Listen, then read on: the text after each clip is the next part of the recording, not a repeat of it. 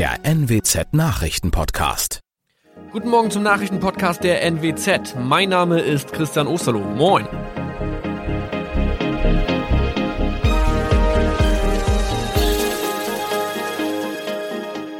Und das sind unsere regionalen Nachrichten am Morgen. Die Grünen wollen Moorstraße in Oldenburg umbenennen. Viereinhalb Jahre Gefängnis für Falschgoldhandel. Und Landkreis Kloppenburg meldet ersten Omikron-Fall. Der Name Moorstraße könnte laut den Oldenburger Grünen rassistisch aufgefasst werden. Deshalb fordern diese eine Umbenennung. Die Straße wurde allerdings nach Hermann Moor benannt, einem der ersten Siedler in der Gegend. Um Missverständnisse auszuschließen, beantragen die Grünen eine Änderung in Hermann Moor Straße.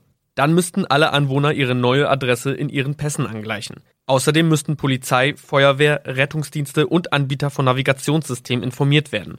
Die Stadtverwaltung schlug vor, ein Zusatzschild mit Informationen zur Person Hermann Mohr anzubringen. So könne man alle Irritationen beseitigen. Tobias G. musste wegen dem Verkauf von Falschgold am Mittwoch vor das Landgericht Oldenburg. Nachdem der Schortenser bereits im Mai zu einer Freiheitsstrafe von mehr als drei Jahren in Jever verurteilt wurde, betrieb er seinen Handel auf eBay Kleinanzeigen weiter. Das wog bei der Verhandlung schwer auf. Der 27-Jährige schrieb in die Inseratsüberschrift das Wort plated, was so viel bedeutet wie überzogene und nur vergoldete Ware. Da im weiteren Anzeigentext aber die Rede von einem Reinheitsgrad war und die abgebildeten Goldbarren eine Seriennummer trugen, handelt es sich hierbei um eine Täuschung. Tobias G. wurde zu viereinhalb Jahren Haft verurteilt. Ein weiterer Fall der neuen Omikron-Variante ist am Mittwoch im Nordwesten bekannt geworden. Der Kreis Kloppenburg bestätigt, dass eine Frau bei ihrer Rückreise aus Südafrika am Hamburger Flughafen positiv getestet wurde. Sie befindet sich weiterhin in Hamburg in Quarantäne. Da die Frau im Landkreis Kloppenburg lebt, sei auch das Gesundheitsamt Kloppenburg für diesen Fall zuständig. Zuvor gab es bereits bestätigte Omikron-Fälle in der Wesermarsch und im Kreis Leer. Das waren unsere Nachrichten aus der Region. Weitere aktuelle News aus dem Nordwesten finden Sie wie immer auf NWZ Online. Und Aktuelles aus Deutschland und der Welt hören Sie jetzt von unseren Kollegen aus Berlin. Vielen Dank und schönen guten Morgen. Ich bin Maja Däne und das sind heute unsere Themen aus Deutschland und der Welt. Zu wenig und zu langsam. Gesundheitsminister Spahn gibt Regierungserklärung zum Impfstart ab. Verpflichtend oder freiwillig? Debatte um Impfpflicht in der Kranken- und Altenpflege. Und abgeschmettert. US-Vizepräsident Pence weigert sich noch Präsident Trump für amtsunfähig zu erklären. Seit dem Start der Corona-Impfungen in Deutschland hagelt es Kritik. Es gibt zu wenig Impfstoff, die Impfungen laufen einfach zu langsam an und die Terminvergabe ist chaotisch, sagen Gesundheitsexperten und Betroffene. Im Zentrum der Kritik steht Gesundheitsminister Spahn. Der hat möglicherweise zu viel versprochen und zu wenig geliefert. Heute will Spahn dazu eine Regierungserklärung im Bundestag abgeben. Und mein Kollege Jan-Henner Reitze hat sich mit den Impfproblemen in Deutschland mal näher beschäftigt. Jan-Henner, was genau wird Spahn und der Bundesregierung denn vorgeworfen? Vor allem bei BioNTech wurde zu wenig bestellt, sagen Spahns Kritiker. Die Bestellungen liefen ja über die EU, auch um günstigere Preise raushandeln zu können, und zwar zu einem Zeitpunkt, als noch gar nicht klar war, dass ein deutscher Hersteller den ersten Impfstoff auf den Markt bringen wird. Im Nachhinein lässt sich jetzt also leicht sagen, im Alleingang hätte sich Deutschland zum Impfstart mehr Dosen sichern können. Ernüchterungen gibt's auch, weil das Impfen auch von Spahn als die große Hoffnung dargestellt wurde, die Pandemie jetzt aber nicht mit einem Schlag vorbei ist. Obwohl realistisch gesehen auch das absehbar war. Klar, aber es gibt ja auch ganz praktische Probleme beim Impfen, zum Beispiel bei der Terminvergabe. Das wird ja je nach Bundesland unterschiedlich geregelt und gerade viele alte Menschen, die ja jetzt zuerst geimpft werden sollen, blicken da überhaupt nicht durch. Dafür gibt es eine Menge Gründe. Nur ein Beispiel, jemand über 80 soll über eine Hotline einen Impftermin buchen. Wer es schafft, dafür eine mehrstellige Zugangsnummer ins Telefon einzutippen, muss eventuell dann noch einen Bundeswehrrekruten im Impfzentrum überzeugen, wirklich Anspruch auf einen Termin zu haben hört man schon, dabei kann viel schiefgehen. Umgekehrt werden auch Impfungen angekündigt, die dann aber nicht stattfinden. Organisatorisch gibt's also noch jede Menge zu verbessern. Aber was wird denn getan, damit in den kommenden Wochen auch genug Impfstoff da ist? BioNTech hat schon angekündigt, dass noch mehr Impfstoff produziert werden kann als bisher gedacht. In Marburg wird dafür ja eine zusätzliche Anlage ausgerüstet und weitere Impfstoffe werden zugelassen werden. Gesundheitsminister Spahn wird bestimmt heute im Bundestag auch nochmal wiederholen, dass jeder, der möchte, bis Sommer die Möglichkeit bekommen soll, sich impfen zu lassen. Das ist natürlich auch eine Aussage, an der er sich dann messen lassen muss. Und die ganze Organisation mit Terminvergabe und so weiter wird sich hoffentlich noch besser einspielen bis wir beide dran sind mit Impfen bestimmt. Dankeschön, Jan Henner. Und wir bleiben nochmal beim Thema Impfen. Die Corona-Impfung soll ja auf jeden Fall freiwillig sein. Das wurde uns in den vergangenen Wochen immer wieder versichert. Bayerns Ministerpräsident Markus Söder hat jetzt aber doch eine verpflichtende Corona-Impfung ins Gespräch gebracht. Zumindest für Beschäftigte in Alten- und Pflegeheimen. Seinen Vorstoß haben Politiker aller Parteien allerdings sofort zurückgewiesen. Auch der SPD-Gesundheitsexperte Karl Lauterbach. Lauterbach reagiert damit auf einen Vorstoß von Bayerns Ministerpräsident Söder. Der geht davon aus, dass die Impfbereitschaft unter Pflegekräften im Moment eher niedrig ist und sollte sich das nicht ändern, müsse der Ethikrat über eine Pflicht zumindest diskutieren. Söder erntete dafür viel Kritik und auch SPD-Gesundheitsexperte Lauterbach sagt, man sollte da kein Problem herbeirufen, das es noch gar nicht gibt. Außerdem habe man versprochen, keine Impfpflicht einzuführen für niemanden. Und zu Ende gedacht sei das Ganze auch nicht, denn man könne auf keine Pflegekraft verzichten, auch wenn sie sich nicht impfen lässt. Thomas Brock, Berlin.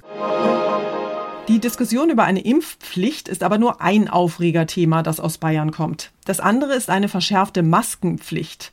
Ab nächsten Montag müssen die Bürger in Bayern statt der bisher üblichen Alltagsmasken medizinische FFP2-Masken tragen.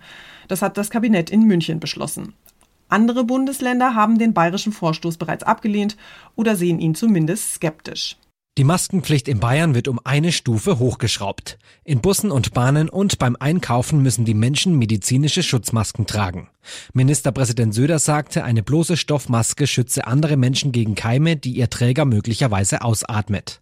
Eine FFP2-Maske filtert dagegen Erreger aus der Luft, die der Träger einatmet. Nach Söders Worten ist es mit den bisherigen Maßnahmen nicht gelungen, das Infektionsgeschehen unter Kontrolle der Gesundheitsämter zu bringen. Aus München Janis Kohl.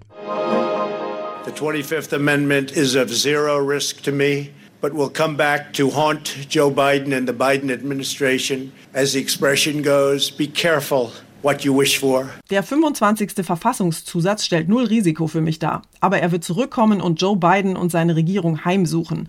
Also seid vorsichtig, was ihr euch wünscht.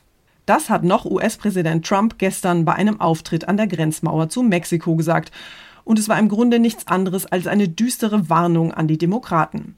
Die versuchen ja gerade ein Amtsenthebungsverfahren gegen ihn einzuleiten, im ersten Schritt allerdings erfolglos. Der noch amtierende Vizepräsident Mike Pence hat nämlich eine sofortige Absetzung von Trump über den besagten 25. Zusatzartikel der Verfassung offiziell abgelehnt. Die Repräsentantenhauschefin und führende Demokratin Nancy Pelosi hatte Pence nach dem Sturm aufs Kapitol durch Trump-Anhänger letzte Woche öffentlich aufgefordert, die Amtsenthebung auf Basis von Artikel 25 anzustrengen. Pence schrieb ihr nun, dieses Vorgehen sei weder im Interesse der Nation noch im Einklang mit der Verfassung und würde einen schrecklichen Präzedenzfall schaffen. Die Demokraten bereiten auch ein zweites Amtsenthebungsverfahren gegen Trump wegen Anstiftung zum Aufruhr vor. Das Repräsentantenhaus soll noch heute darüber abstimmen. Sören Gies, USA. Die Lage in den USA bleibt also weiter unsicher. Eine Woche nach dem Sturm auf das Kapitol warnt das Auswärtige Amt in Berlin deshalb jetzt Deutsche in den USA vor gewalttätigen Protesten. Und zwar nicht nur in Washington, sondern landesweit. Die Sicherheitslage könnte sich bis zur Vereidigung des neuen Präsidenten am 20. Januar jederzeit verändern, heißt es in den gerade aktualisierten Reisehinweisen. Unser Tipp des Tages heute für alle Reiselustigen und Urlaubsplaner. In der momentanen Krisenzeit, in der es ja auch noch grau und kalt ist, träumen viele von Sonne, Strand und Meer.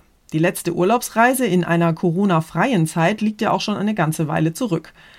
Aber für die Urlaubsreiseplanung ist es wohl noch ein bisschen zu früh. Der Tourismusbeauftragte der Bundesregierung rechnet jedenfalls frühestens ab Pfingsten mit einer Verbesserung der Lage. Und für Reiserückkehrer plant die Bundesregierung jetzt erstmal weitere Verschärfungen. Mein Kollege Tom Gerntke hat sich mal schlau gemacht, ab wann wir wieder einigermaßen sicher reisen können. Tom, der Lockdown wurde gerade erst verlängert und die Infektionszahlen steigen nicht nur hier bei uns, sondern auch anderswo weiterhin dramatisch an. Kann ich denn trotzdem schon mal ganz vorsichtig meine Osterferien planen oder ist das jetzt noch ein bisschen früh? Ja, in der aktuellen Lage muss man ganz klar sagen, an Reisen ist so ganz und gar nicht zu denken. Ein politischer Appell jagt den Nächsten, unbedingt zu Hause zu bleiben und daran wird sich auch so schnell nichts mehr ändern. Aber klar ist auch, vielen Menschen tut gerade jetzt in der dunklen Jahreszeit ja so eine Perspektive, so ein Ausblick auf den Sommer auch ganz gut, um eben diese harten bevorstehenden Monate irgendwie zu überstehen. Und natürlich auch wichtig, die Tourismusbranche, die braucht eine Perspektive. Hier sind seit Monaten stornierte Reisen, geschlossene Hotels und leere Ferien Ferienflieger an der Tagesordnung. Tja, und jetzt wird ja auch noch über neue Verschärfungen diskutiert. Für Flüge in die USA wird künftig ein negativer Corona-Test verlangt und nach England darf ich ab sofort nur noch mit Test- und Pflichtquarantäne einreisen. Ist denn in Deutschland da Ähnliches geplant? Es wird überlegt, ob die sogenannte Musterquarantäneverordnung nochmal angepasst wird. Die regelt ja, was zu tun ist, wenn man eben aus einem bestimmten Urlaubsland zurückkommt. Es könnte auch nochmal zu einer neuen Einteilung der Risikogebiete kommen, so der Tourismusbeauftragte der Bundesregierung Thomas Barreis. Wir haben aber auch vor, dass wir bei 200 Neuinfektionen nochmal Hochrisikogebiete definieren.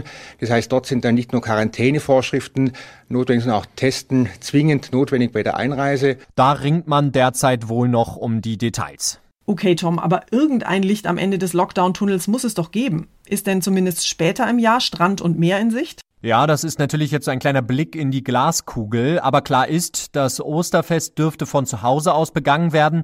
Die Pfingstferien im Mai, die sind dann schon so ein kleiner Lichtblick, zumindest wenn es nach Thomas Barreis geht. Seine Prognose? Ich hoffe, dass dann auch der Sommer ein ganz, ganz großer Reisezeitraum wird und dass die Menschen auch dann wieder rauskommen können, weil ich glaube, der Wunsch nach Reisen ist enorm und ich glaube, dass auch das, äh, der Sommermonat ein ganz, ganz wichtiger Reisemonat wieder werden wird für die Deutschen. Also Perspektive Sommer, bis dahin heißt es wohl durchhalten.